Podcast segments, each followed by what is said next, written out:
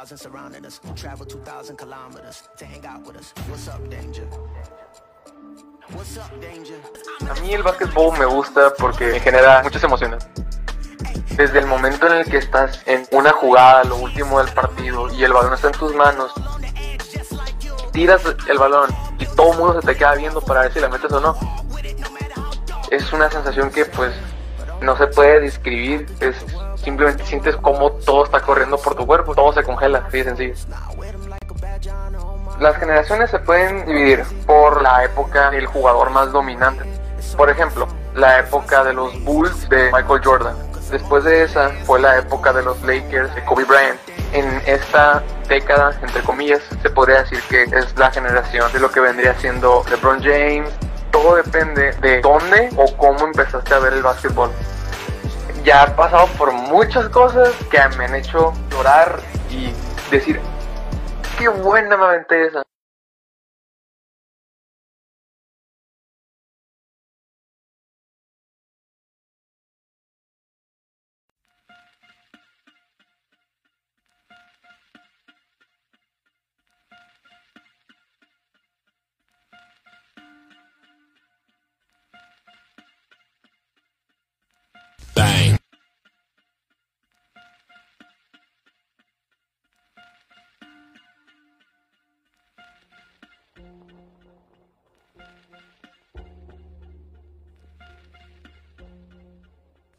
Hola, ¿qué tal gente? Y sean bienvenidos a Sobrepensando el Podcast, capítulo número 7, Basketball for Dummies. Eh, mi nombre es Eduardo Gómez Garza, próximamente me van a encontrar en plataformas virtuales como edul. Y pues, si alguno de ustedes ha visto mis podcasts o me conoce, eh, ya sabrán que yo suelo hacer la transmisión en vivo en mi perfil, solamente que por esta ocasión hubo un problema y tuvimos que movernos para acá. Esperemos no haya mucho inconveniente eh, en este episodio. Vamos a estar tratando pues este deporte que es la fascinación para muchos, incluyendo al mi invitado de hoy, que por cierto está aquí a mi lado. Hola, ¿qué tal Andrés? ¿Cómo estás? Buenas tardes, buenas tardes. ¿Qué onda viejo? Pues nada, nada, me, me llegó de impresión esta invitación de último minuto. A ver, de último minuto, último minuto. Hubo muchos problemas. Eh, si alguien estuvo eh, pendiente del podcast la semana pasada, pues supo que no hubo podcast. Y pues es que mi computadora hizo barraquil, prácticamente. Así que, ni modo. Pero pues al final se hizo. Y aquí estamos en este podcast. Eh, para los que no te conozcan, ¿cómo te definirías a ti, Andrés? ¿Qué te gusta hacer? ¿Qué, ¿Y quién consideras que eres? ¿Y por qué lo eres? Pues para los que no conozcan, me vuelvo a presentar. Soy Andrés, eh, soy amigo de Raúl desde mucho. Soy una persona un poco cerrada, se podría decir. Me gusta mucho este deporte, el que vendría siendo el básquetbol. Lo practico si puedo diariamente. Me considero un conocedor, se podría decir. Sí llego a saber, sí sé bastante sobre el tema, ya que pues casi casi mi día a día. A ver, platícanos, ¿cómo que tu día a día? Casi todo lo que hago enfocado en lo que vendría siendo tanto el deporte como en la comida últimamente lo he estado, se podría decir que balanceando al, al nivel de lo que me, benefi- me le, le vendría bien o me vendría bien a mí para rendir mejor en este deporte. Ok, entonces. ¿Tú ahora mismo pa- estás en un equipo o algo así? Eh, así es, así es. Mi equipo pues se llama ABT o pues Titanes o Academia de Básquetbol Titanes. Se po- la- como quieran lo pueden encontrar en Facebook estamos como ABT Básquetbol. Ahí por si quieren buscar. Eh, pues eh, este equipo lo dirige un jugador muy bueno, es un buen entrenador y personalmente un buen amigo llamado Ricardo Olivas. Eh, ha jugado profesional. Me ha tocado a mí es, eh, verlo jugar. Juega muy bien. Es buena persona. Es buen entrenador. Eh, intenta sacar lo mejor de ti, tanto como de tu persona como de, como de ti como jugador. Entonces, ¿tú crees que es ya es su vocación es ser un maestro? Su vocación a lo que. Sí, sí. Ujú. No, no, cre- ¿tú cómo lo considerarías? Porque yo, yo creo que hay dos tipos de personas que enseñan. Uno, los que enseñan porque tienen que enseñar. Y dos, los que enseñan porque saben enseñar. Son personas que saben enseñar. No, él sabe enseñar, él sabe enseñar. Saben enseñar. Dedi- dedica, dedica cada parte de sí a, a hacerte entender lo que está pasando y por qué está pasando. Ok, me gusta. Que hay ese tipo de gente aquí en Ciudad Obregón que no se suele ver mucho. Este, como que despegue de habilidades eh, para los jóvenes, de lugares donde podamos nosotros desarrollar. Bueno, nosotros ya, viejos, ¿no? Ujú. Para las nuevas generaciones. Que ellos, desde muy pequeños, que te gusta 10 años, ya empiecen a, a- a entender y, y a forjar los las habilidades que en el futuro, hombre, tremendo. ¿Tú, ¿Tú a qué edad empezaste a practicar básquetbol? A la edad de alrededor de 12, 13 años, en primero de secundaria. Primero o secundaria empezaste. ¿Y por qué empezaste a jugar básquetbol? ¿Qué es lo que te veías? ¿Siendo una persona que, bueno, desde siempre o hace cuánto? El básquetbol, ¿qué tan influyente ha sido en tu vida de- desde que naciste? Mm, Desde que nací, pues mi familia siempre ha sido jugador. Siempre ha sido de jugadores de básquetbol. Mis tíos maternos siempre han jugado básquetbol. Son personas altas y son personas que hasta donde sé han sido reconocidas aquí en la ciudad. Ya hace mucho tiempo que no, pero pues, ajá. Eh, es muy influyente. Yo digo que porque mi mejor, mi ex mejor amigo eh, fue el que me influyó a meterme a, a, pues lo que vendría siendo mi primer equipo, eh, el equipo del ISTE, en el IMSS. El IMSS. Todo sí. Y eh, él fue el que me influyó en todo esto, él fue el que me dio los ánimos de, de permanecer en el equipo y el que literalmente me, me orilló a tener el, sueño que actualmente tengo. El sueño que ahora actualmente tienes. Entonces, ¿cuál es ese sueño? No me dejes así. Eh, pues en- como cualquier jugador sería pues jugar en las grandes ligas que vendría siendo la NBA, pero uno siempre tiene que mantener los pies en la tierra. Mi sueño actual es mínimo poder jugar profesional, poder vivir de esto. Ok. A ver, empezando. Soy una persona, supongamos que soy una persona que no sabe nada de básquetbol. Eh, nada, nada, no entiendo simplemente el deporte. Sé que es el fútbol con manos. Punto. ¿Qué crees que sería lo más esencial para enseñar a una persona que no conoce nada? Para que em- vaya empezando. Las Prim- reglas. Mm, yo digo que es primero tienes que tener una atracción hacia el deporte. No, no, pero soy una persona. Ok, ya me interesa el deporte. Quiero Ok. aprender de él. Ok. Pero no sé nada. Y no sé cómo empezar. ¿Cuáles son las reglas? Hmm. Pues hay muchas, está, está la falta técnica. Ok, vamos a cosas muy complicadas, pero quiero aprender, quiero poder ver y más o menos entender qué está pasando.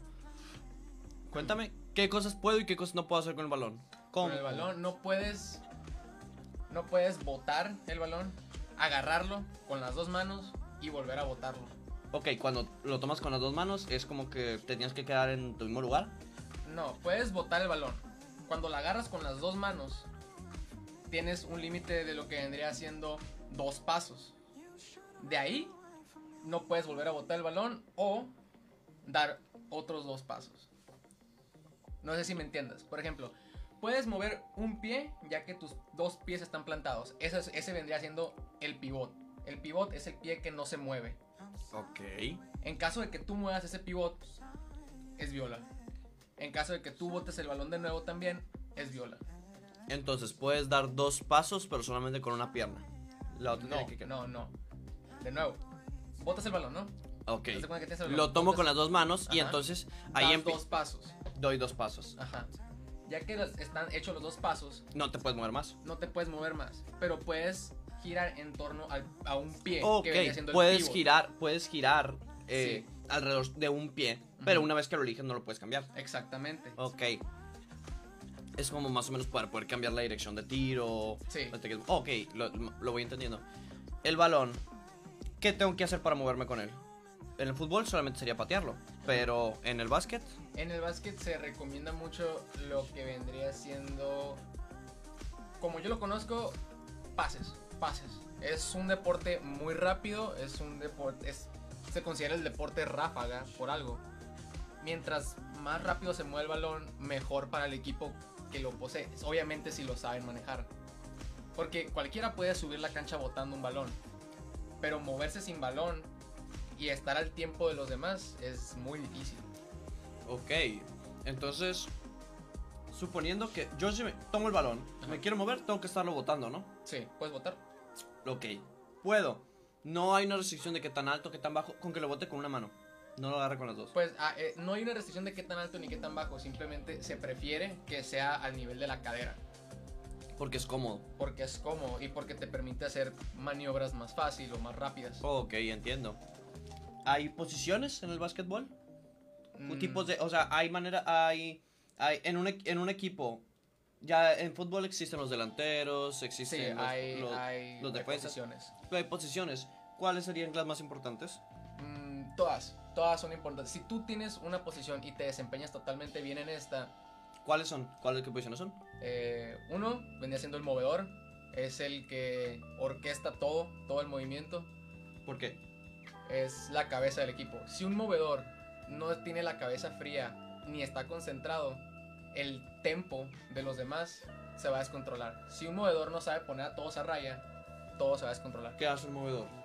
los pone en calma, él manda las jugadas, eh, los pone en la posición en la que deben de estar. Ok, el movedor es un jugador que dentro del partido es el que tiene que estar dando órdenes de, hey, tal persona allá o pase a este, oye, este, tú pásala a este.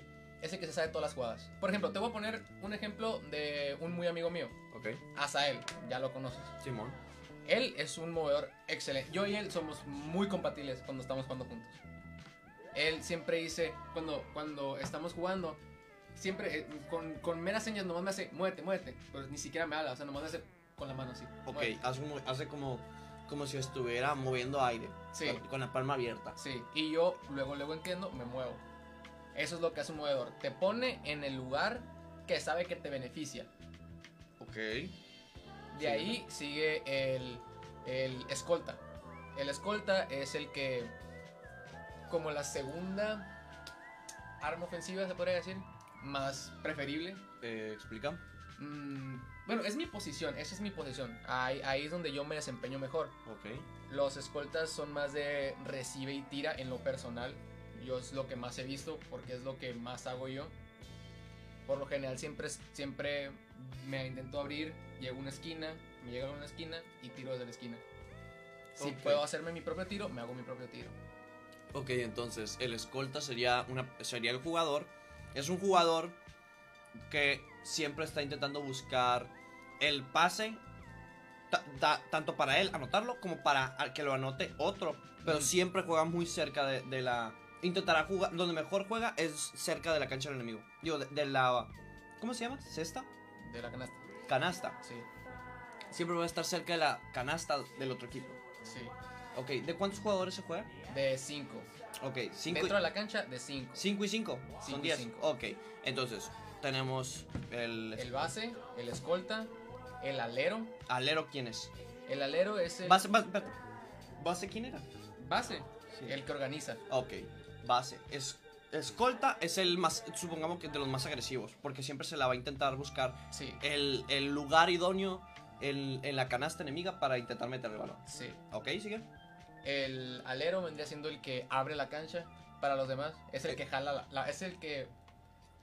Lo, lo digo de- desde el punto de vista en el que yo lo he visto. Es el que jala más la marca. Explícate. No, no, no se entiende eso para una persona. Mm, Jalar, ¿cómo que jalar? El que llama la atención. Todos, todos en el básquetbol son una opción de canasta. Todos. Entonces, el alero, por lo general, es, es un jugador ambivalente. Puede jugar abajo de la canasta, puede abrirse y tirar. Juega en toda la cancha. Juega en toda la cancha, se podría decir, sí. Y supongo que por abrir te estás refiriendo a que hace el pase y se lo lleva a uno de los bordes de la cancha. Para que la mayoría de personas vayan a esos bordes por intentar quitar el balón. Ujú. Ok, sigue. Entonces, al jalar esa marca, obviamente él puede. Jalar marca. Jalar Explica. marca. Explica. ¿Por qué ma- marca? Marca, ¿qué es marca? La marca es el defensor. Es cuando un defensor viene a ti y te presiona. Jalar marca sería jalar a un jugador enemigo que es Ajá. defensivo. Ujú. Ok, sigue. Entonces, él lo que hace, tanto puede jugar, como he dicho, como, como dije, puede, jugar tanto afuera como adentro. Adentro vendría siendo una parte cerca, más cerca de la canasta, ya sea abajo para jugar de espaldas o tirar y hacer su, su propio tiro. O puede pasar el balón. ¿Cómo lo definirías tú? ¿Cómo? Rápidamente. ¿Qué tipo es? Mm. Ambivalente, totalmente ambivalente. Puede hacer. XD. puede hacer de todo. Pero eso era el. Eso que acabas de decir, que no? El anterior. ¿Qué? ¿O cambiaste? ¿Es el mismo? ¿Es el mismo? Ah, ok, ok. ¿Sigue? Luego, luego eh, está el, el ala pivot. A la pivot. Tiene.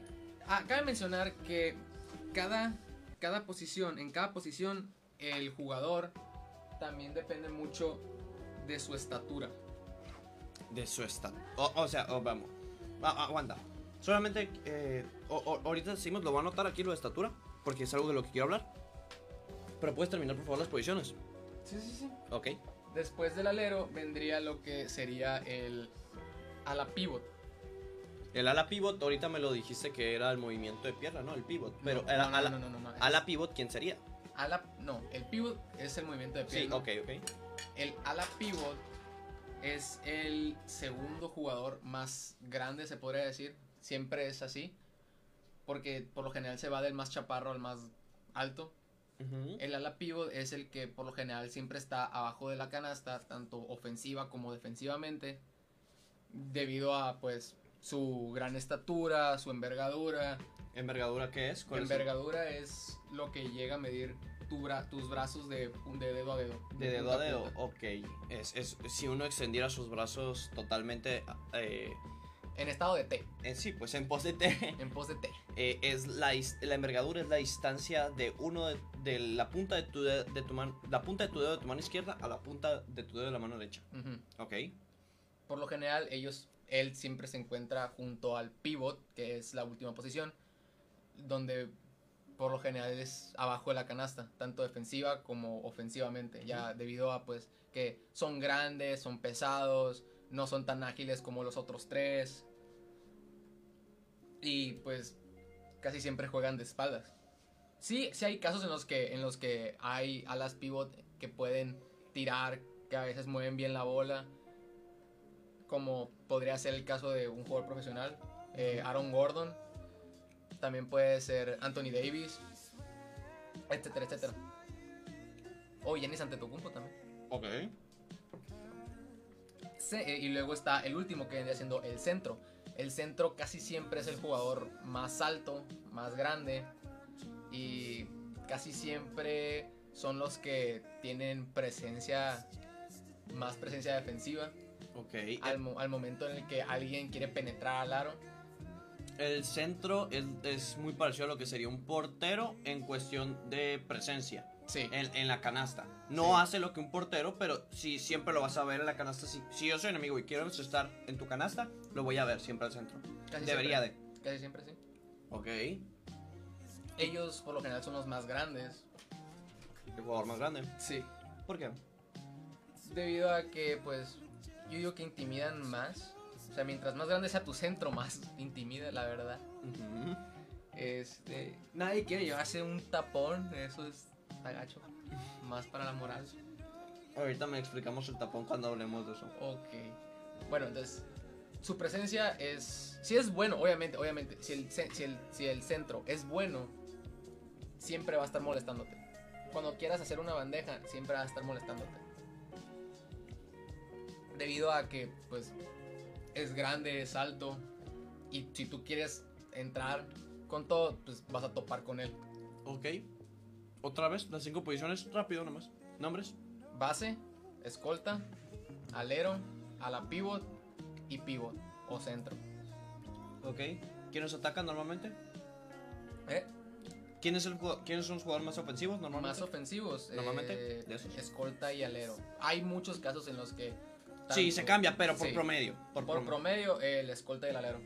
¿Quién es, el ¿Quién es el jugador de los que ¿Quién es el jugador que más se mueve en el partido? ¿Crees que dirías? Todos se mueven, Pero el que, el que no deje moverse. O todos no dejan de moverse. todos no dejan de moverse. Ok, ¿quién es el que juega en toda la cancha? En toda la cancha, ¿a qué te quieres referir con eso? Por ejemplo, es que fue el efecto, fue el, fue la- el concepto que diste ahorita de ala, que está en toda la cancha. Ah, ah, ok, ok, ok, ok. Pero es, es ofensivamente, defensivamente siempre hay un sistema en el que siempre puedes agarrarlo a hombre a hombre, que sería pues personal, personal, en el que cada jugador de las cinco posiciones agarra a cada jugador de las cinco posiciones del otro equipo. Ok. Está el 2-1-2, el 1-2-2, pero esos ya son ya son más para moverse al ritmo del balón. Ok. ¿Cómo ano- ¿Cuál es el objetivo de moverte? ¿Cuál- ¿Cómo anotas un punto?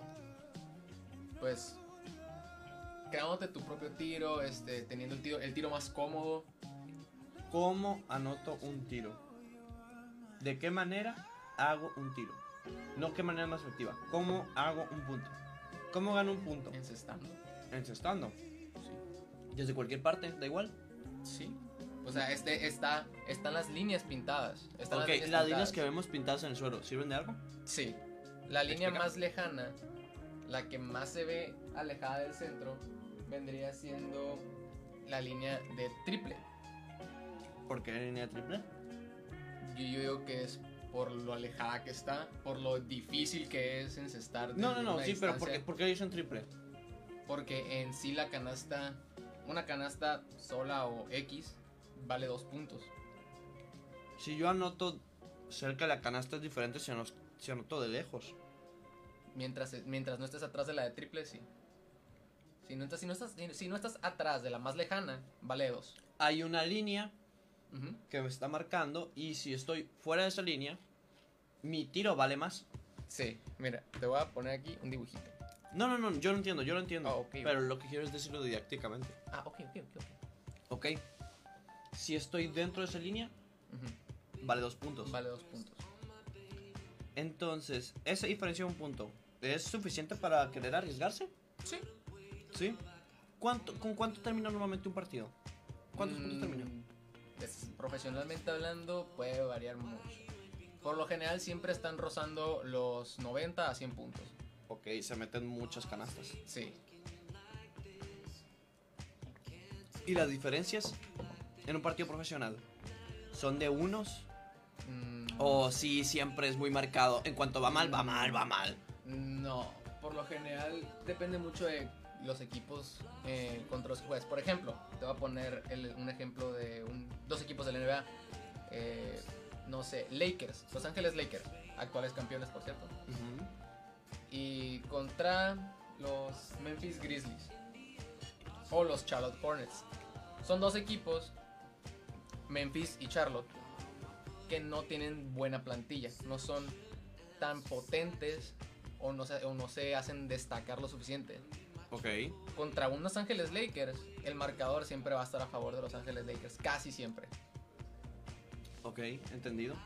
En esos, en esos casos casi siempre se ve, no sé, ciento, ciento y algo a 90 y algo, 80 y algo. Oh, ok, ok, o sea, sí son bastantes. Sí, la diferencia es pues muy grande. Hablando de tiros, eh, ok, yo quiero hacer un tiro.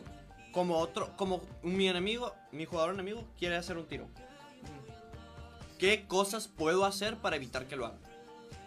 Ya, ya está tirando un tiro, ya lo está tirando. ¿Qué Ah. puedo hacer? Pues plantarte enfrente y levantar las manos. O sea, molestarlo, pero no, no, no llegar al contacto debido a que te lo marcarían como foul. Ok, no puedes tocar a la persona. En cuanto estés haciendo un tiro, no puedes hacer un contacto excesivo. Ok, puedes estar enci- sobre él, más no puedes hacer nada como moverlo muy fuerte, eh, pegarle, Ajá. o, o, o desconcentrarlo más allá de que sea, un, sea yo moví mi mano y tú estabas y, y es que tú estabas ahí. Yo no te, yo no era que mi intención era tocarte, simplemente yo te quería tapar y tú pues por el movimiento normal de una persona chocamos y ya, Te lo marcan foul a ti. te lo marcan falta. Ajá. Ok, entonces tiene que ser un movimiento apenas de tocando, apenas. Si, si se puede, es más bien molestarlo. No, no tocarlo, molestarlo. Hacer que él falle. Ah, ok, entonces eh, evitas el contacto. Sí, lo más que se pueda. Ujú. Cuando está tirando. Cuando está tirando. Ok, ya lo está tirando. ¿Puedo pegarle al balón? Si llegas al balón en el máximo punto, sí. Eso vendría siendo el tapón. El tap, ok. O sea, si yo estoy tirando un tiro normal y de la nada alguien brinca y llega justamente al punto más alto y le pega el balón, ese no es foul. Me, está, me tapó mi tiro. Y si yo lo voy a tirar y lo tengo en las manos y pum, le pego en el balón. Le- tiene el balón ar- arriba, Ajá. en las manos. Yo le pego un manotazo al balón para que se, se Si, le, pe- si le pegas al balón, no es falta. No es falta. No. Ok, le puedes robar el balón nada más No. pegándole el balón. Mientras si, si no lo tocaste no hay bronca. ¿Está bien? Entonces, sabiendo eso, ya tenemos un, un- un campo medianamente construido y ya, ya sabemos por dónde va, va- va- va el baloncesto. Ahorita dijiste, estatura. ¿Influye mucho? Siempre se ha escuchado que las personas, oh, mira, es que eres alto, tú deberías de jugar básquet, eres alto, tú deberías de jugar básquet. ¿Por qué se dice eso? Porque es un deporte que favorece a los, a los más altos. ¿Por? Debido a que, pues, mientras más alto, más cerca tienes la canasta. O sea, es bastante obvio, ¿no? Sí, pues. Ujú. Pero la verdad, mm, personalmente no creo. He visto muchos casos de jugadores chaparros, tanto aquí como profesionalmente, que son otro rollo, para no decir otro pedo. Son otro asunto totalmente. Ok, ento- entonces, eh, la estatura es un factor beneficioso, beneficio. pero no decisivo. Ujú. Ok. Eh, ¿Qué es lo más eh, recomendable si vas a jugar básquetbol? Yo, ok, ya escuché este podcast. Quiero ir, quiero jugar básquetbol. ¿Qué hago? ¿Qué tú a quién le aconsejarías a alguien nuevo? ¿Cómo empiezo a jugar básquetbol? No queriendo ser lo que jugadores que ya han jugado años. Por ejemplo, cuando uno entra a un equipo, No, no, no, espérate. ¿Cómo puedo comunicarme con un equipo? como ¿Cómo puedo comunicar con una escuela? ¿Tengo que ir primero a una escuela? ¿Tengo que ir entrar directamente a un equipo? ¿Tengo que pasar un entrenamiento? ¿Cómo, cómo, es ese proceso? Soy nuevo. ¿Qué quiero? ¿Cómo quiero empezar? a- quiero empezar ya a jugar básquetbol. en, Bien. Tu, en tu escuela hay equipo de básquet, Sí. entra ahí. ¿Te dejan entrar sin problema? Por lo general sí. Ok, no deberían de. Y si no quiero entrar a la escuela, por lo que sea, tengo una persona que no Aquí en una ciudad hay hay equipos. Y esos equipos, ¿cómo no. entras? ¿Qué haces dentro de ahí? Bueno, yo entré a mi equipo actual. Academia, básquetbol, titanes, ¿no? Ajá, ABT. Yo entré ahí porque vi un flyer de, un, de su campamento que me interesó mucho.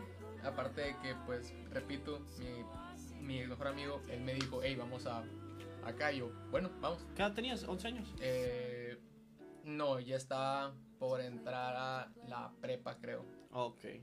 Entonces, fal- ya, ya, ya, habías jugado bastante. ¿va? Sí, ya había jugado mis tres años de, de secundaria. Dale, sigue. Pues yo fui, me presenté, ¿no? Pues pagué obviamente. Hice lo que vendría siendo el campamento entero.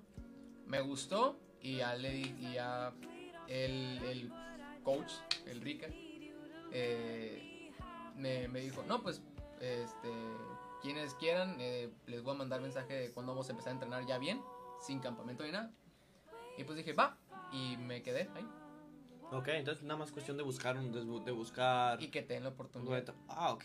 Porque hay unos que pues son medio acá. No te dejan jugar. No, cre- ¿crees que depende de la persona? Hay, hay, hay equipos, hay equipos que solamente te dan si eres muy bueno jugando. Aquí, en, en tu misma ciudad. Por ejemplo, para alguien de aquí de Obregón. Mm, sí, yo digo que sí. Yo digo que uno, mínimo un equipo así debe de haber. No me ha tocado a mí personalmente, pero mínimo yo creo que uno sí hay. Ok, ya todos, todos cuando escuchamos fútbol relacionamos el equipamiento. Los tacones, los, los, los, los típicos zapatos de taquetes, perdón. Ujú. Zapatos de tacones. Bien diva acá pateando la bola. los taquetes, ¿no? Sí, man. ¿Un basquetbolista? ¿Qué equipo usa? Mm, mucha gente cree que las mangas con gomas en los codos o, o con manga o con gomas en las rodillas no tienen ningún beneficio o, o- son muy X, pero la verdad es que hay veces en las que un jugador se tiene que tirar al piso por el balón Oh, o, o hay veces en el que el contacto pues es, Es inminente. es inminente o sin intención de herir, pero pues llegan codazos y cuando a veces cuando brincas y la pelea entre comillas es aérea, te pueden pegar, te pueden puedes pegarle a alguien con las rodillas, Así que es, es, es para proteger a los demás jugadores. tanto a ti. Ok, te reco- te- ¿tú recomendarías que una persona se compre eso? La verdad, Si tiene el dinero. si tienes el dinero, pues date. Yo no los uso, la verdad, Porque no me sobra el dinero. porque pues, me, no me, me falta dinero y pues la verdad porque me da igual Ah, ok, tú, Sí. tú, tú te controlas muy bien. Sientes que es muy raro que te lleves a hacerle algo a alguien. que yo llegue a herir a alguien. Sí, pero un no jugador es diferente, supongo. Sí. Sí, ok. Si hay, hay- dinero, hay jugadores cochinos y hay jugadores si, tienes, cochinos. si tienes el dinero y eres nuevo, llévatelo porque vas a, ser- va- te va a hacer un favor a ti y a los demás. Puede, sí, puede. Me ha tocado varios chingados. Ok. Arroba chino, arroba chino. Ok, vamos entrando ya a lo que viene siendo el básquetbol como, como este deporte, no como este juego de niños. El básquetbol, ¿qué sabes de él? ¿Qué, qué- para ti qué consideras ahorita mismo el estado del básquetbol? ¿Te parece bueno todo lo que han hecho? Porque siempre escuchamos de la NBA y así. ¿Cómo se maneja el mundo del básquetbol? ¿Qué son los lugares más importantes? Más importantes. Ujú. Pues afuera de lo que vendría siendo la NBA hay muchas ligas. Está la liga Endesa, la pues, luego está la NBL, que es la liga de Australia. NBL. NBL. Negros bien largos. Creo que es NBL, no la quiero cagar, pero estoy casi seguro que es NBL. Luego, pues, es- hay múltiples ligas europeas. Está también la Copa FIBA, Ok, hay, much, hay muchas de donde quieren. El NBA, ¿por qué es tan famoso? por la cantidad de jugadores que hay y por el impacto que esos jugadores tienen y cómo juegan. Entonces en el NBA Está lo mejor de lo mejor, se podría ah, decir. es lo mejor de lo mejor. Ok. Entonces pues son tan importantes los partidos o eso tienen tanto reconocimiento. Porque si vas a ver un partido de eso, estás asegurándote de que por o sea, o sea, te asegura de que es un partido de gente que sabe, normalmente. Va. ¿Cuáles son los equipos más importantes? Actualmente o de toda la historia. Pasemos por la historia, de toda la historia. ¿Cuáles han sido los equipos más importantes? Los más importantes son los Boston Celtics y los Ángeles Lakers. Son lo- pero personalmente son los que creo que son los más importantes debido a, a la cultura ganadora que tienen. Cada uno tiene un número de, de 17 anillos. ¿Qué son los anillos? Los anillos son el número de campeonatos, se podría decir, que han tenido alrededor de la historia. Cada campeonato es un anillo. El Ujú. campeonato del 98 es el, es- tiene un anillo, el Sí. campeonato del 99 tiene un anillo. Ujú. Pero es un anillo literal Es un trofeo y los anillos son, para los jugadores. sí, Ah, ok. Pues por eso que le dicen anillos. O sea, tienen 17 anillos, dijiste. ujú. 17, 17 campeonatos, Entonces es lo mismo. sí. Es un equivalente. Ok. Boston Celtics con 17 campeonatos. ¿Por qué fue el más influyente para ti? Boston Celtics y Los Ángeles Lakers, ambos tienen los 17 anillos. Ah, ambos. Sí, el domingo pasado creo que fue, fue que Los Ángeles Lakers consiguieron su anillo o, o campeonato número 17. En honor a Mamba. No, Mamba. A Mamba, a Kobe. Ah, oh, me gustaría hablar de eso después. Probablemente lo hagamos. ¿Por qué son los más influyentes? Por la cultura ganadora que ha tenido.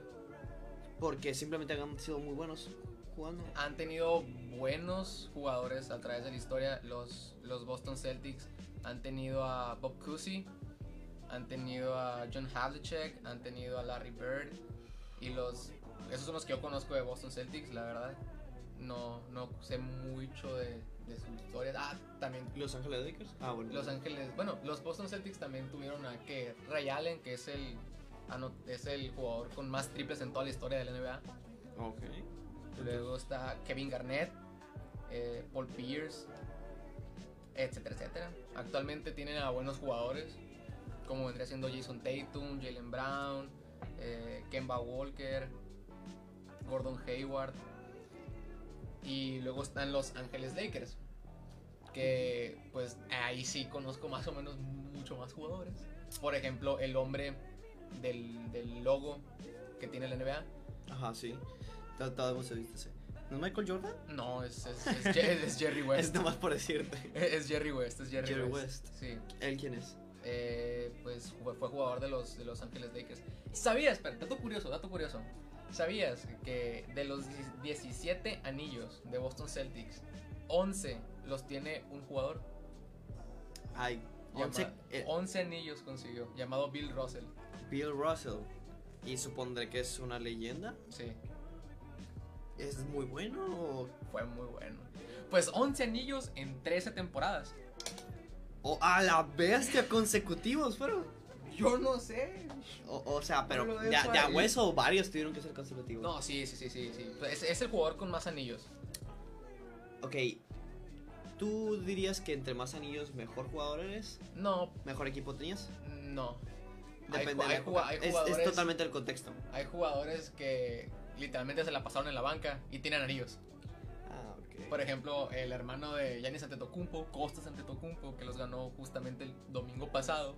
Estuvo en banca y no hizo nada y obtuvo Nomás anillo. jugó, creo que 13 minutos en 14 partidos en todo el año y tiene un anillo. Ok, entonces esto, tu equipo te puede llevar a la gloria. Sí. Así que el desempeño individual es lo que te marca. Por, ok. Vos eh, es de Los Ángeles Lakers, ¿no? Bill Bill, Russell. Bill Russell, no, de los Celtics. Ah, de los Celtics. En Los Ángeles. Lakers vendrían siendo, pues como dije, el hombre del logo, Jerry West, eh, eh, Magic Johnson, mm, ¿quién más? Karim Abdul-Jabbar es el hombre, creo que tiene la máxima, el máximo número de puntos anotados en toda la historia de la NBA. No más. No más. No más. También está Elgin Baylor, eh, Shaquille O'Neal, Kobe Bryant, Margasol, eh, Lamar Odom. ¿Cómo es la vida de un famoso de básquetbol? A lo que tú has visto. ¿Cómo es la vida? Yo digo que no es fácil, debido a que tienes muchos, muchos imprevistos, se podría decir. ¿Cómo Hay muchos jugadores que se drogan. Ah, ¿hay dopaje en el mundo del básquetbol? Pues dopaje, dopaje, no sé, no te sabría decir, Ah, pero no. sí hay gente. Ah, o sea, no, se que- drogan para jugar, se drogan Se para drogan por drogarse, o sea, está, está el caso de Dennis Rodman. Dennis Rodman. Es, fue compañero de, de Michael Jordan en la etapa del three-peat. Three-peat es eh, tres anillos consecutivos. Ah, ok. Y Michael Jordan, si no me equivoco, pertenecía a los Bulls. A los Chicago Bulls Ajá. consiguió esta hazaña, Si se fijaron trailer, veces. sabían esto. consiguió la hazaña dos veces seguidas. En- Dos Entonces, veces. entonces este güey eh, lo que hizo fue que su amigo, el que el jugador estaba en las drogas, Eh, sí, fue un jugador muy agresivo. No, resaltante en esa época. O sea, se pintaba el pelo. Una vez que se fue a Las Vegas, creo que dos días, no fue a entrenar. Así, así. Se fue a Las Vegas dos días y dijo, ah, me voy a Las Vegas. Y me voy a Las Vegas. Y se fue a Las Vegas. Quiero unas PUC. Voy por unas PUC. Ajá, así que e, es, es un deporte, ¿cómo decirte? No tan... ¿Qué te gusta? Tiene altos y bajos. Tiene altos y bajos el. Depende de cómo lo manejes. Por ejemplo, este. LeBron James nunca se ha visto eh, envuelto en algún asunto de drogas Ah. o, o de infidelidad a su esposa ni nada por el Ah, estilo. LeBron, LeBron James, el LeBron. LeBron James. Sí, bueno. ese mismo Eh, LeBron el- James. LeBron, LeBron James eh, es un jugador sanito. Le invierte como, si mal no recuerdo, arriba de un millón de dólares a su cuerpo por año. no más. Está bien calote. ¿Sí? Deberíamos de poner una imagen de LeBron James. La neta sí. Vamos a poner una imagen de LeBron James. Mientras que está, ¿por qué consideras que LeBron James llegó a la popularidad que tenía, que tiene? Desde la. Desde la. Ah, desde la preparatoria siempre ha sido muy resaltante. LeBron James, desde la preparatoria. Explícate. Por ejemplo, en esta foto, ahorita la van a ver, tiene 30 y algo de años. Tiene 30 y 35, creo. 35 años. 35 años. Y está muy ciclado. Güey, creo que su. Creo que su brazo es mi cuello, güey. Ajá. en- ent- entonces, Él, él siempre ha sido. jugador muy destacado en el mundo del deporte. Él es de los pocos jugadores que de la preparatoria se brincó al profesional. No pasó por la universidad. Ah, no pasó por la universidad y eso es difícil. Mm, actualmente ya no se puede. Mm, No se puede. No hay ni con. Ni con truquillos o algo así. No creo, la verdad. No sé, no te sabría decir. Pero hasta donde sé, eh, actualmente es muy improbable que un jugador llegue de la, de la prepa a la NBA sin pasar mínimo por un año de universidad. Oh, así que. La, a- la gente ahora mismo está viendo a LeBron James. Yo te miro con, una, con unos ojos a LeBron James. De casualidad, bueno, estás enamorado de ese sujeto. Eh, eh, ¿Qué? eh, ¿No, te sé. no, él, él sí, sí me gusta mucho, pero no es mi top. No, no es de mis jugadores favoritos. Gente, no me odien. Ok, siendo que LeBron James ahorita lo que dijiste es de los jugadores más influyentes que ha habido. Ok. ¿Cuál, es tu- cuál sería tu top de jugadores favoritos? Eh, ¿Actual o históricamente? Ah, históricamente. Históricamente Estamos yendo por historia. mm, pondría primero un buen base. Me pon- pondría a Stephen Curry. Stephen Curry. Stephen Curry eh, va en los Golden State Warriors actualmente. Este es el mejor prospecto a superar el, el récord de triples de Ray Allen. De, y siendo Ray Allen el jugador este que tiene... el- El récord con más triples de toda la historia de la NBA. Ok, entonces... Denzel Curry. ¿Eh? Denzel Curry, dijiste. No, Stephen Curry. Stephen Curry, disculpe. Entonces Stephen Curry, pues, es... Es, es, Es mi prim es, es mi base, por así decirlo. Ok. Cuando alguien te pregunta sobre cuál es tu top, por lo general mencionas las, cuatro, las cinco Las cinco posiciones. posiciones, ok. Principalmente él como base. Stephen Curry, de los mejores que mandando. De los mejores mandando. Mm, pues sí, se podría decir. O sea, Va. literalmente él nomás llega, se para tres y sácate. Siguiente. Eh, de escolta yo pondría a tanto Michael Jordan como... No, Kobe, Kobe Bryant, Kobe Bryant. Kobe Bryant es un dato curioso. Se dice que le copió todos sus movimientos y hasta el mismo Michael Jordan lo dijo. Dijo, cito, dijo que yo podría ganarle a LeBron James en mi época en cualquier, en cualquier momento. A Kobe no, porque él copió todos sus movimientos, lo cual es cierto. O sea, Kobe parecía tener un fanatismo por LeBron. Por No, LeBron, por LeBron, por por Michael. Jordan, disculpa. Eran como hermano grande y hermano pequeño hermano menor. Ok. Pero por copiar, ¿te refieres a copiar o adaptó? No, literalmente hacían jugadas iguales. ¿Quieres eh, enseñar un ejemplo? Eh, eh, o sea, hacían mismos movimientos, mismas jugadas, mismas, mismos gestos, sacar la lengua. Ah, así que te, le, vamos a intentar dejar un registro en este capítulo. Así que, ¿qué tal si por una de las por primeras veces vamos a estar utilizando pues mi OBS para poder representar lo que estamos viendo? Vamos a dar un pequeño video donde veremos la jugada, solamente que obviamente vamos a seguir hablando nosotros porque pues ¿qué es esto? Vamos a ver. Aquí hay un problema. Ah. Aquí hay un problema. A ver, Aquí hay dos problemas. vamos a ver. Utilicemos la tecnología. Ok, y ahora que la tecnología está en funcionamiento, vamos a hacer esto. Listo. Chequemos. ¿Debería poner el audio? Mm, no es necesario. Ok, lo Jordan. Aquí estamos viendo a Kobe Bryant. Hace un tiro. Esta fue la final, creo que del 2007. Creo. 2007.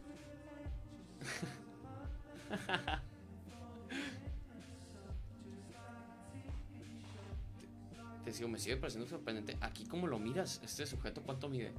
Eh, Kobe mide cerca de los. un poquito arriba o abajo de los dos metros, no recuerdo muy bien. ¿Y Michael? Michael mide 2 La lengua. 2-1. ¿Pero por qué saca la lengua? No sé. No, viejo, ahí sí se mira igualito. Oh, Por ejemplo, ese los fadeaways, fade away. fadeaway, es ese movimiento, el juego de espaldas de que voy para un lado, regreso y tiro. No. Es, es lo que por lo que Caracterizaba. más- sí, a Kobe a Michael Jordan y luego A Kobe Bryant. a Kobe Bryant. Oye, en esta comparación se nota de volada la inspiración ¿eh? que tuvo Kobe. ¿Y tú dirías que eso fue bueno o fue malo? ¿Quién? Eso, que pues se haya basado tanto. Después, creo que cinco o seis anillos de Kobe, No, pero en el básquetbol se mira como algo bueno o como algo malo. eh, algo bueno, no sé la verdad. No hay una opinión. no hay una opinión o mínimo yo no he yo no he visto a alguien que diga eso está bien mal O sea, que Zarra lo copió. Es lo mismo. sí Ok, lo valoran porque no está. Porque copiar una leyenda es copiar una leyenda. Requiere su técnica. Requiere su esfuerzo Bueno, sí es cierto su esfuerzo. Ay, ahora, ¿cuáles son los partidos más importantes del básquetbol? los qué Los partidos más importantes del básquetbol. ¿Cada cuánto se hacen?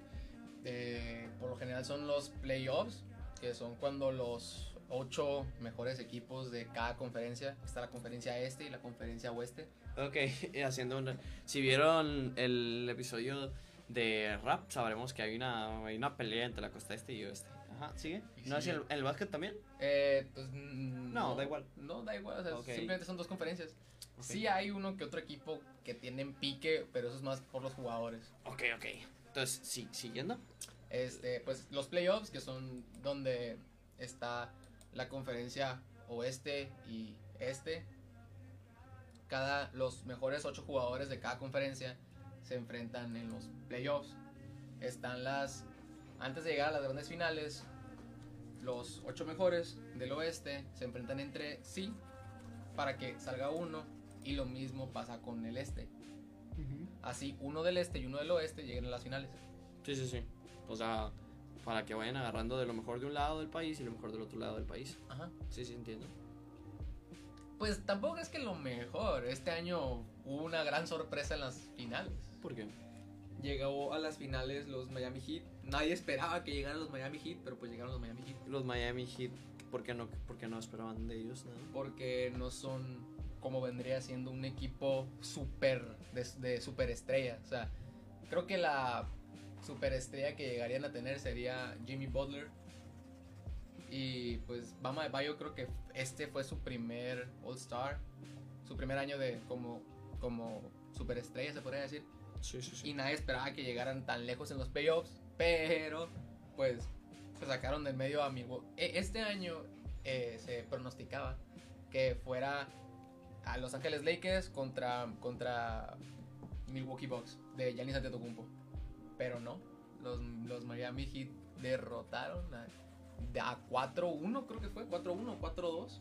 Ah, es muy pocos. Son cuatro partidos, el mejor de cuatro. Ah, ok, ok. Yo pensé que estabas hablando de puntos y ok. No. Es- en los partidos de playoffs siempre son el mejor de cuatro, se pueden llegar hasta los hasta el séptimo partido. ¿Está bien? Y ellos llegaron a las finales de los playoffs contra los contra los Ángeles Lakers perdiendo a 4 a 2 ellos. Así que sí estuvo buena, eh. Eh, eh, Yo digo que mm, es cuestión de, de ganas de, de ganar las que te llegan a las finales. No importa mucho tu equipo, la verdad. Primero tienes que llegar al puesto, ¿no? Primero que nada. Pues es que son cinco personas. Como dices, dentro de cancha no, no hay margen de error. En el fútbol no sé cuántos sean, la verdad, pero pues sí se miran un frío. Pues son 5 personas dentro, pero el equipo total serían ¿qué? No, 12. no, pero siguen siendo cinco personas jugando. Depende de cinco personas todo. Ah, sí. La bestia. Está, está, está- es bastante. Bastante presión para cada uno de los jugadores. Tú, ¿qué consideras que son las actitudes más negativas al momento de jugar básquetbol? Pesimismo. ¿Pesimismo? Me, me voy, a- me voy a quemar, me vale madre mía. Cuéntame. Eh, yo, pues, antes y un poquito actual, eh, me frustraba mucho cuando las cosas no me salían. Así de que estoy intente, intente, intente, intente y no me sale, y no me sale, y no me sale. Y digo, ah, chinga su madre". O sea, me, yo mismo me cerraba. Al grado de que, ah, ¿sabes qué? Ay, o, o seguía jugando, pero ya no daba mi máximo. Porque de alguna u otra manera pensaba que le iba a cagar. En el partido. En el partido, sí. También me llegó a pasar de que, de que me frustrara mucho de ver a otros mejorando Y no verte a ti. y no, vi- no verme a mí mismo mejorando. Actualmente ya no tengo esos problemas, gracias al de arriba. Vas allá arriba.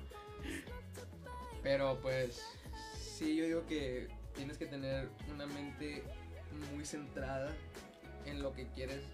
No importa si los demás van, van mejorando a un nivel más rápido. Cada quien aprende a su propio tiempo. Es algo que me tar- tardé en aprender. ¿Quién es el jugador más nefasto con el que alguna vez te hayas topado? No digas nombres, solamente quiero saber la, la actitud más nefasta con la que te has encontrado y con la que tú no, tú crees que no debes de entrar a esto. Los estrellita. expli- Así los llamo yo. Los estrellitas, explícame. Los estrellita son aquellos jugadores que pues por jugar bien por jugar bien o, o, o a so- sobresaltar una que otra vez, piensen que todas las bolas deben de ir para ellos. Cuando me refiero a que todas las bolas tengan que pasar, tengan que ir para ellos, es que ellos tengan que meter los puntos siempre. Un poco, o los jugadores egocéntricos, que se quieran poner encima del equipo. Sí, no, no, no, ellos no quieren que el equipo gane, quieren ganar. Ellos quieren ganar. Ujú, lo entiendo. Y también los, los, ¿cómo, cómo lo puedo, cómo lo puedo? Pues con la boca. Por quesadillas, ¿no? Pero... Sí, ¿Me entendiste ahí tú ya? Sí, sí, sí. No, dilo. A ver, o sea. Pues los... Los que dan cringe, se podría decir. Así lo voy a plantear. Los que dan cringe. ¿por Que qué? lo, que lo ves y dices, ¡ay, cabrón! ¿Cómo? Lo- los que te... No, no, no es que no, sé- no me, están- no me están saliendo las palabras para... para para... ¿Cómo se dice? Para explicar el... el- el- ¡Ah! Son, son estos tipos de personas que, que quieren estar a tu nivel, se podría decir, Ujú. pero no, no están haciendo lo que deberían hacer para estar a tu nivel. O sea, son personas que entran a jugar básquetbol y ya lo ya se comportan como Si fueran la mera chingonería. Simón, como si esa fuera su pasión y Sí, sí, exacto, exacto. Uy, gracias, gracias, gracias. Gracias, Mayote, mucho. eh. sí, o sea, que se comportan muy infantiles, no ven al básquetbol como un deporte o no sienten una admiración real, sienten admiración a Fanatismo. a cómo tú te ves, a cómo a, a- al cómo verse, al sí es que yo soy un Un jugador, sí, So- sí. sí, soy Yo puedo hacer un jelly, sí, yo puedo hacer una bandita. Ok, toman el básquetbol como una salida, a, no, como una oportunidad de demostrar que son particulares en algo que es que yo soy basquetbolista. ¿Cuál es el término correcto? ¿Basquetbolista? ¿Basquetbolista? Ok. Ay, ahora un tema que me gustaría tratar, la liga femenil. Está muy infravalorada. Personalmente pienso que está muy infravalorada. ¿Por qué? Eh, últimamente he estado viendo eh, la comparación de una jugadora femenil de la WNBA Sí. con LeBron James. Esta jugadora gana un salario de 6 dígitos y LeBron gana un millón. No, creo que gana más de un millón. O sea, Sí. el vato costea. ¿Y tiene el mismo nivel? Eh, pues es mucha la diferencia entre jugador hombre y jugador mujer. Hay muchas jugadoras mujeres que me parten mi maíz oro. No Pero tengo- por promedio, un jugador masculino al mismo nivel tiene una diferencia. Sí, Ok. Sí. Entonces, ah, un dato, un dato es que cuando, bueno, se, se estimó cuánto ganó LeBron por, por el bonus de haber ganado un anillo. El bonus que le dieron es mayor al salario de, de esta mujer. No. Yo pienso que está muy infravalorada. Hay muy buenas jugadoras femeninas. Ok. La verdad, pienso que deberían de ser más reconocidas. Hailey Van Vliet, mi diosa, te amo. Si soy una, soy una mujer en Ciudad Obregón Sí. y quiero empezar a jugar básquetbol, ¿dónde me recomendarías ir? Pues mi equipo tiene un, un- un equipo femenino. ABT, sí.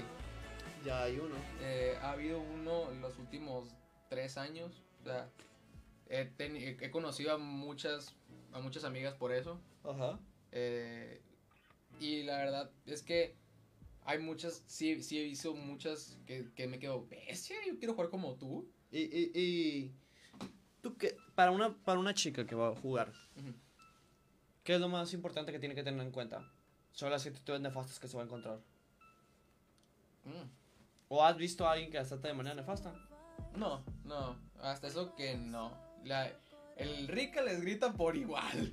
O sea, él, si la cagas, te va a hacer saber que la cagaste. Él, ok, él no, tiene no, esta regla. no, tú no has visto que aquí en Obregón hay una discriminación a las mujeres que juegan básquetbol. Yo personalmente no. Si ha visto, por favor, mándenme mensaje. Quiero escuchar sus historias. Pero yo no he visto. tú no has visto. Ujú. ¿Qué consideras una discriminación y qué no? Hmm. No te sabría decir. Porque he, he visto que he visto que se parten la cara como si jugaran como hombres en, en la cancha. Sí me ha tocado ver este, Rudo. Sí, que jueguen rudo. Una vez en la Copa Salle me tocó ver que una muchachita se quebrara el dedo. No. Yo me quedé, a la Ok, entonces no hay diferencia entre una mujer y un hombre. Aquí en Ciudad Obregón no hay diferencia de niveles. Yo no he visto. Tú no has visto. Ok. Esperemos que no. Ahora, ¿hasta qué punto crees que se debería apoyar el deporte aquí en Ciudad Obregón? ¿O hasta qué punto se apoya? Se apoya lo suficiente. ¿Qué te gustaría que se apoyara más? ¿Qué, y cuáles son las deficiencias que has visto? Eh, funciona mucho el dinero. El dinero. Sí, o sea, me ha tocado ver a muy buenos jugadores eh, no entrar en equipos de selección porque el cupo ya estaba ocupado y ese cupo está ocupado por alguien que no es mucho mejor que ellos. Que solamente está ahí porque tiene dinero, tiene influencias. Exactamente. Va. Chale, eso es, la neta, que triste, me da mucha tristeza cuando eso pasa. Pues así vivimos esta sociedad. Ni modo. No te le parece nada ahí. No. ¿Qué crees que ha sido lo más importante que te ha dado el básquetbol? Amistades, la neta, amistades y oportunidades. Me ha dado mucho. Por ejemplo, actualmente este, estoy jugando pues para ABT. Ajá. eh, y para otros dos equipos que son de gente mayor. Mayor me refiero arriba de 30 años. Ah, ¿tú has jugado? Sí, Ok. ¿Y qué tal, cómo te ha ido? es una putiza doble. O sea, ah, ellos son mañosos, son mañosos. Te pegan y no, y no pitan nada porque te pegaron de cierta manera que no la van a pitar. Ok. Y te quedas, ¿y esta marca roja qué? ¿Y esta cosa roja qué? no la vi, no la vi, no la vi. No la vi, no la vi. Siga jugando, siga jugando. Ujú. Eh, me ha dado amigos, la verdad. Conozco a muchos que, que si yo digo, ah, bueno, necesito que alguien me haga un paro, lo puedo llamar y, y sé que me hacer el paro. Ok. Entonces el básquetbol ha sido ese lugar donde has encontrado buenas amistades y has encontrado experiencias. Sí. Me alegro por ti, güey. Me alegro por ti. Si soy una persona que quiero jugar básquetbol, pero aún no me lo decido, ¿qué me dirías? Inténtalo. No sé, te, ¿no crees que sería difícil? Mm, pues es difícil si tú mismo te vas poniendo las piedritas. Pero por sí solo, no hay una razón por la cual no deberías. No hay una razón. O sea, obviamente al mero inicio se te hacer difícil porque personalmente cuando entré yo veía a, a, a gente que dándose giros por acá, pasándose las, por entre las piernas, eh, brincar por un lado y terminar la bandeja por el otro. Y yo tipo, ¿qué? sí, sí. Haciendo movimientos muy... Muy, muy extravagante se podría decir. Que actualmente puedo hacer. Pero eso es solo con tiempo. Tiempo, dedicación y... Y no ganas de hacerlo. Y ganas. Oye Andrés, güey, me gustó un montón esta plática y yo siento que cualquier persona que escuche este podcast puede empezar a disfrutar un partido o empezar a verlo. ¿Alguna última cosa que quieras decir, güey? Mm, vayan a entrenar a BT. Vayan a aventar a vete. No, inténtenlo, inténtenlo. Si, si les gustó, si les interesa, inténtenlo. No hay, no hay edad para, para empezar a jugar básquet, la verdad. Es simplemente ganas de querer jugar y ya. Con el tiempo vas a llegar a, a jugar como tú quieras jugar y en donde quieras. Y en donde quieras. Andrés, un placer, carnal. Y espero poder verte próximamente en más podcasts. Que pues contigo pues eres mi mejor amigo. Así que podemos estar hablando de muchísimos Así temas. es. Eh, Esta vez en básquetbol quería explayarme. Quizás más adelante podamos hacer uno más especializado en básquetbol igualmente. Porque me quedé picado con ese tema. Eh, recuerden gente, no se queden con nada de lo que vieron aquí. Esto solamente es una ayuda, es un refuerzo. Ustedes tienen que ir a buscar en internet o buscar en libros. La, bueno, que va a estar raro que encuentren libros, no, pero que vayan y confirmen la información que les acabamos de dar. Eh, no somos dueños de la verdad, así como nadie debería ser dueño de la verdad. Somos un apoyo.